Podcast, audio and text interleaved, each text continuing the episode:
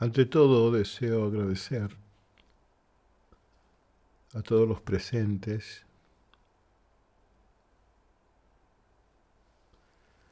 por eh, venir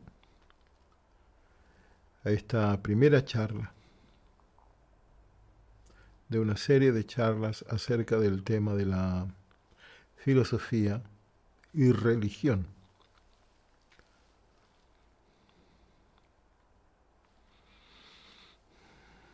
Y para comenzar,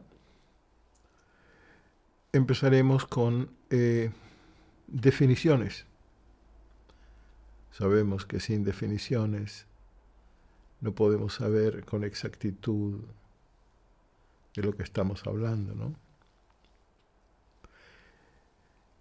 Entonces diremos que la religión proviene del, o el término religión, proviene del eh, latín religio o, o religiones y se forma a partir de tres elementos. El prefijo re, que expresa repetición, el verbo ligare,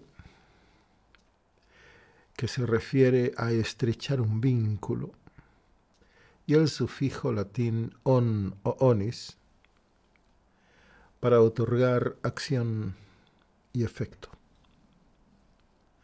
Por lo tanto, desde una perspectiva etimológica, la palabra religión comunica la conexión, nos habla de una unión o un vínculo entre el alma y Dios. El término fue acuñado por escritores cristianos en los primeros siglos de la era actual. Cicerón, entre otros, sostuvo que la palabra religión proviene del latín relegere o volver a unir, algo así como reunir. Ahora, por su parte, el término filosofía se compone del griego filo, la capacidad de amar, y sofía, el conocimiento. Por lo tanto, el término filosofía sería algo así como amor por el conocimiento o amor por la sabiduría. Sofía es una diosa homóloga de lo que es, Saraswati en el panteón hindú. Se trata de un término básico en la filosofía y la religión helenística, el platonismo, el gnosticismo, así como también en el cristianismo ortodoxo, esotérico y místico.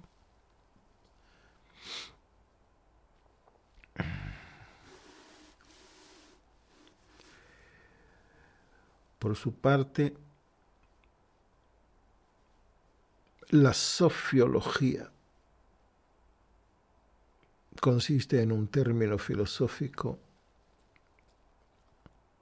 relacionado con la filosofía y un concepto teológico que se refiere a la sabiduría de Dios.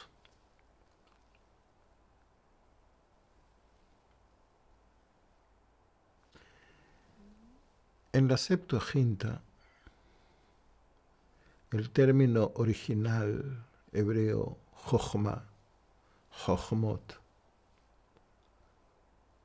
se traduce como Sofía, como conocimiento.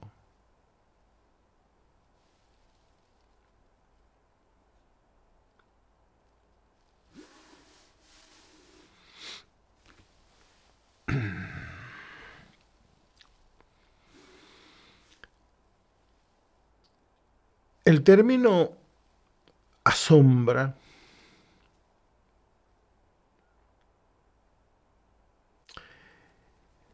consiste en un neologismo compuesto por el prefijo a del latín ad, que señala aproximación,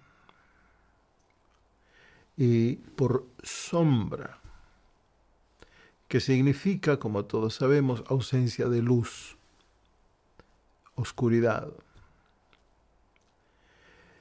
Etimológicamente, asombro significa salir de la oscuridad con el descubrimiento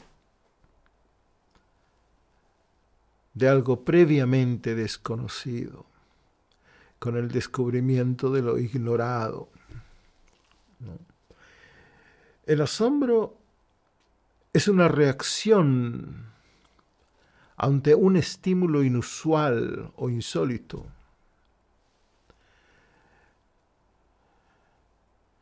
La capacidad de asombro quizá les sorprenda, pero es una de las cualidades más importantes del discipulado en el proceso retroprogresivo. Consiste en una de las cualidades más importantes del buscador de la verdad.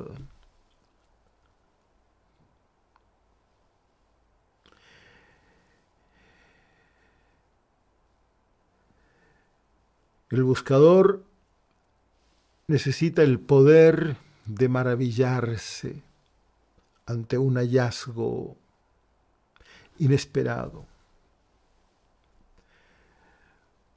Porque este asombrarse, esta capacidad, ayuda tanto a reconocer nuestra propia ignorancia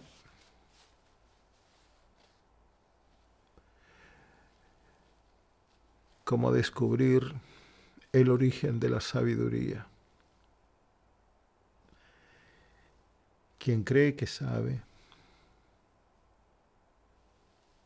quien piensa que sabe, no quien sabe, sino quien cree saber, deja de maravillarse. Esa es una de las características de aquel que cree saber.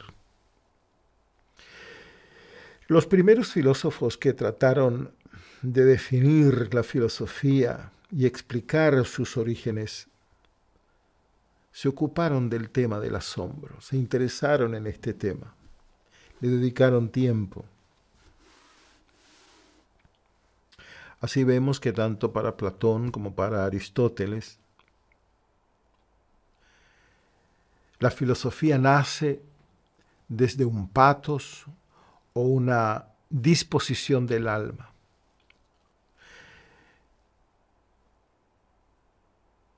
El asombro,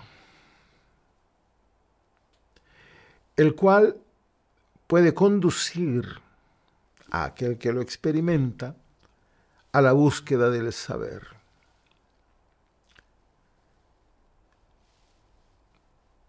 En Teteto, Sócrates dice, Querido amigo, parece que Teodoro no se ha equivocado al juzgar tu condición natural, pues experimentar eso que llamamos la admiración es muy característico del filósofo. Esto y no otro efectivamente es el origen de la filosofía. Para Platón, el asombro es el origen o arjó de todo el saber y conduce a investigar los principios fundamentales.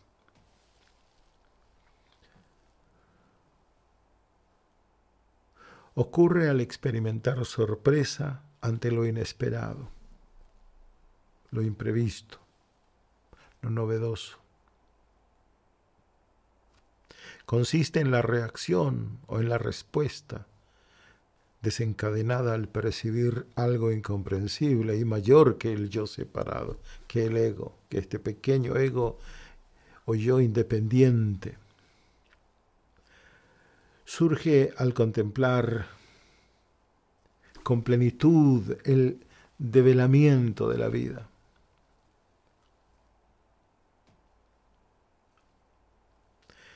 Estando distraídos e inatentos, vivimos en la impasibilidad e indiferencia. Quien conozca la historia de la filosofía sabe que el concepto del asombro ha sufrido modificaciones según el marco de diferentes constelaciones conceptuales. Por ejemplo, en el paradigma de la subjetividad inaugurado por René Descartes, el asombro se relaciona con el descubrimiento de cogito o el pensamiento como consecuencia de la duda metódica. El asombro al descubrir la actividad consciente del espíritu reflejada en sí misma no constituye solo una respuesta a la contemplación, sino a la reflexión. Será el asombro ante el mundo mental o el universo del pensamiento. Descartes en su célebre libro Las pasiones del alma explica que el asombro es una pasión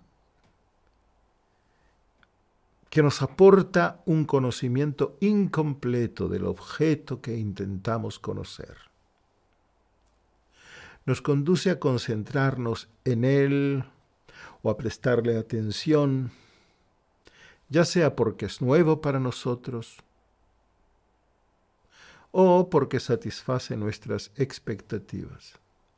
Sin embargo, el asombro solo nos permite reconocer los aspectos básicos del objeto. Debe ser trascendido mediante la duda para alcanzar un conocimiento completo. Por lo tanto, el asombro solo supone un comienzo, pero no debemos estancarnos en este. Es solo un punto de partida y una invitación a la indagación. ¿Mm? Immanuel Kant lleva el concepto al extremo, conservando la posibilidad del asombro reflexivo, se adhiere a una concepción mm, contemplativa del asombro, de la cosa en sí, que declara como lo inconocible, o como todos sabemos, no húmeno.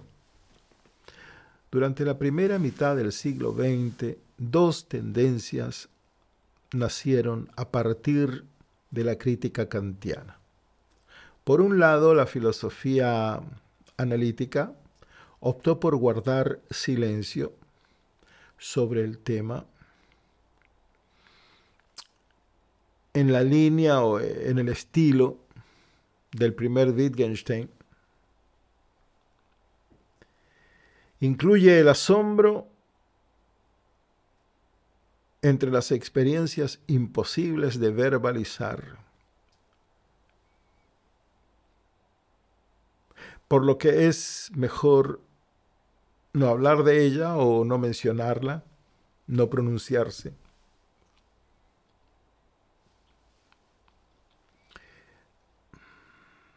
Por otro lado, en la fenomenología, y muy especialmente Heidegger, se reconecta con las ideas griegas y describe el asombro como una experiencia que a pesar de ser subjetiva, puede permitirnos acceder a las cosas mismas, es decir, a la realidad plena. Arthur Schopenhauer declara en su obra El mundo como voluntad y representación lo siguiente, a excepción del ser humano, ningún ser se maravilla de su propia existencia. Qué frase, qué frase. Hmm. Klaus Held considera que aunque Platón mantiene una cercanía al asombro filosófico,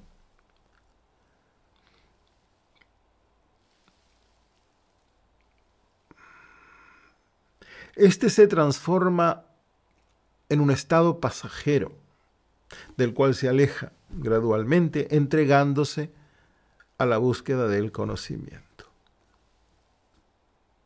En asombro, tiempo, idealización sobre el comienzo griego de la filosofía por Klaus Held,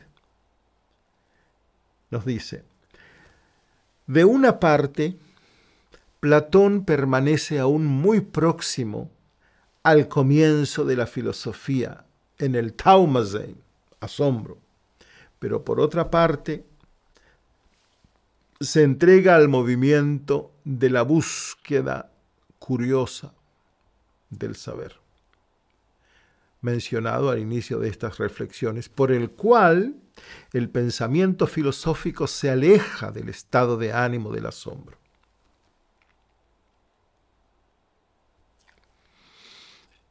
El asombro no es sólo la fuente de la filosofía,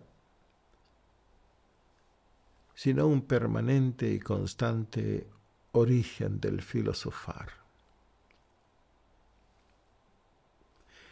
De hecho, filosofamos asombrados. Verdaderamente filosofar es filosofar maravillados, filosofar sorprendidos. Martin Heidegger lo señala en su famosísima conferencia de 1955. ¿Qué es eso de filosofía? ¿Mm? Heidegger advierte del peligro de relacionarse con el asombro como estímulo, ya que tras empezar a filosofar, el asombro puede tornarse superfluo y luego desaparecer. El asombro sostiene y domina la filosofía, ya que se convierte en un constante preguntar, explorar, cuestionar y especular. Los filósofos, los devotos religiosos y los artistas comparten un origen en común. Todos parten del asombro. El asombro es una sensación capaz de adoptar diferentes matices y adoptar una diversidad de direcciones diferentes. El asombro filosófico es tan diferente del artístico como el científico del religioso. El asombro conlleva la fascinación, reivindica la curiosidad como experiencia humana y funde lo conocido.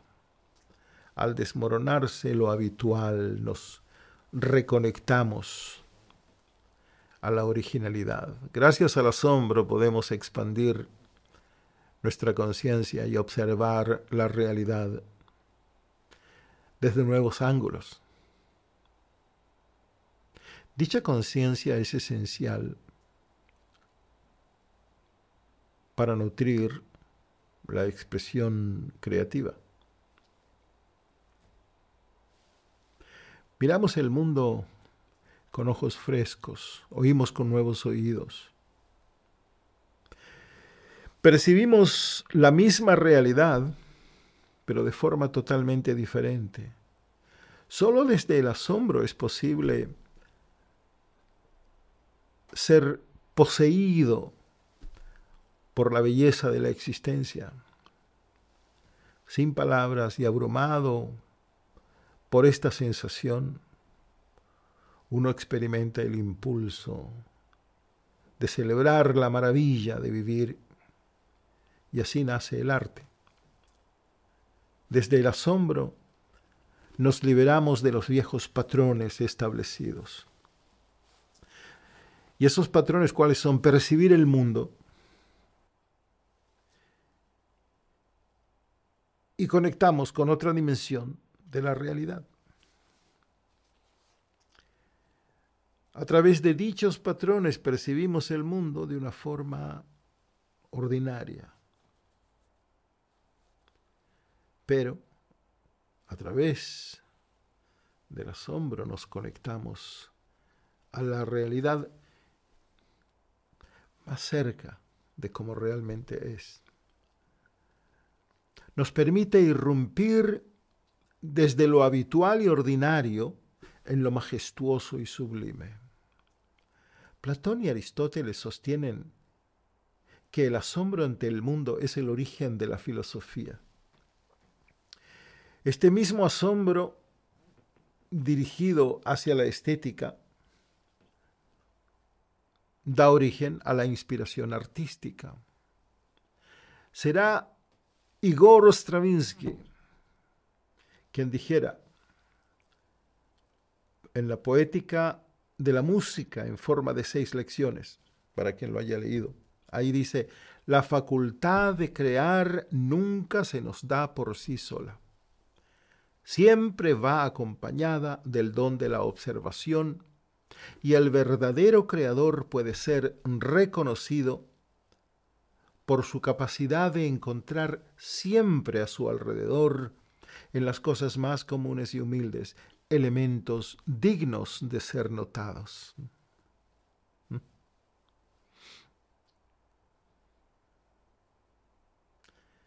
La creatividad artística consiste en una respuesta estética al asombro ante lo observado.